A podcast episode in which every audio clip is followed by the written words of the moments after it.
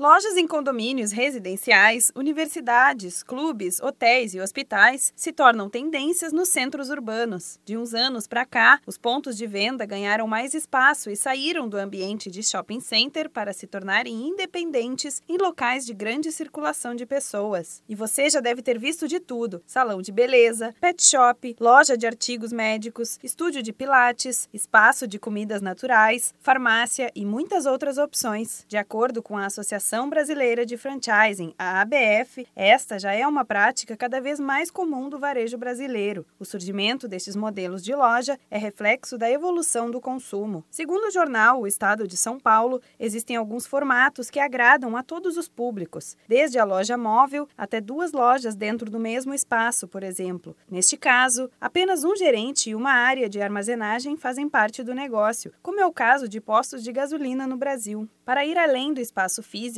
o empreendedor pode apostar nas vendas pela internet.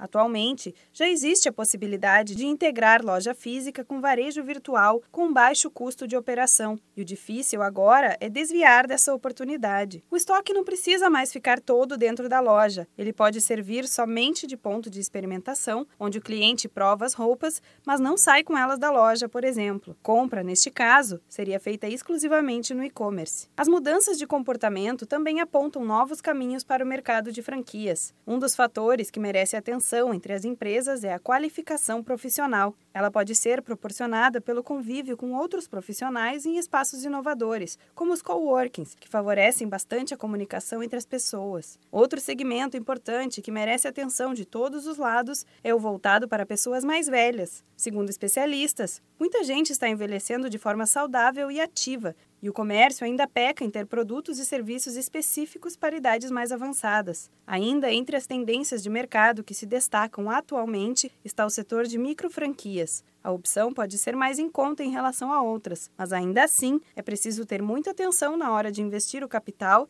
e saber exatamente o caminho a seguir. Informe-se e busque mais dicas sobre como cuidar do seu negócio com os consultores do Sebrae. Ligue para a central de atendimento no número 0800 570 0800. Da Padrinho Conteúdo para a agência Sebrae de Notícias, Renata Kroschel.